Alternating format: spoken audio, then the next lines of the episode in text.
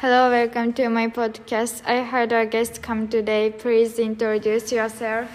Hello, hi, I'm Yuka.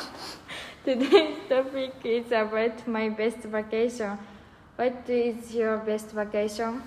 Uh, my best vacation is barbecue and uh, shopping during the summer vacation. Mm-hmm. Why?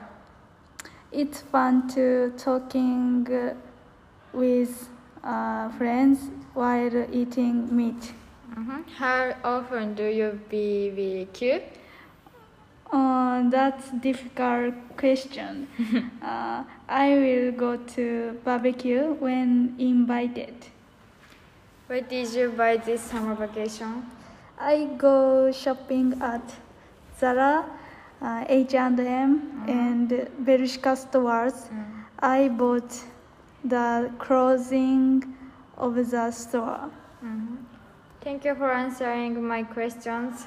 I asked Yuka about the best my best way to spend a vacation today. Thank you for coming to Yuka and thank you for listening today. Please come and listen to my podcast again. Thank you.